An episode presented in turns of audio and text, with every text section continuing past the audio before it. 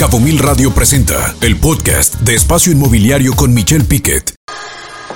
Y Dana, ¿qué pasa en Los Cabos? Pues fíjate que muy buenas noticias, Michelle. Fiturca destaca como la mejor oficina de turismo en Virtuoso Travel Week 2022. Esto significa que están haciendo un excelente trabajo estar en estas plataformas.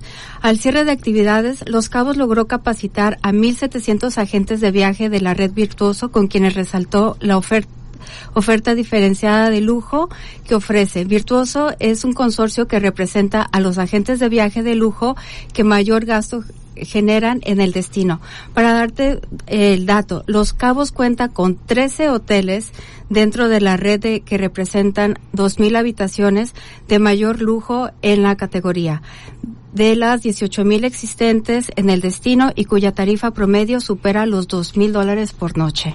Fíjate, todo un equipo ahí de Fiturca, felicidades, ser la mejor agencia de destino del mundo, Dana. Se dice muy fácil, pero participaron 80 países en este gran evento, así es que una felicitación a Rodrigo Esponda, a todo el equipo de Fiturca y todo lo que han hecho ayuda mucho al sector inmobiliario porque estas noticias recorren el mundo y cuando te visitan, te visitan de manera turística y ya que llegan o eres comprador inmobiliario o adquieres propiedades, eh, ya sea de, pues, antes tiempo compartido, ahora de membresías, etcétera, etcétera, y compras propiedades de lujo también o en algunos casos de ultralujo. Así es que, pues muy buena noticia, Dana, el hecho de que Virtuoso, la agencia, pues eh, ahora sí que el club de agencias mayoristas elite en el mundo, es decir, de las mejores agencias. ¿Cuántos hoteles mencionaste que había aquí de Virtuoso? Son 13. 13 hoteles, es decir, que están dentro de la categoría de todos los hoteles aquí en Los Caos. Así es que, pues, muchas felicidades a Fiturca, qué buen dato traes, Dana, y, y, buena, muy buenas noticias para el destino. Hay que reconocer al César lo que es del César, y la verdad el trabajo que han hecho en Fiturca,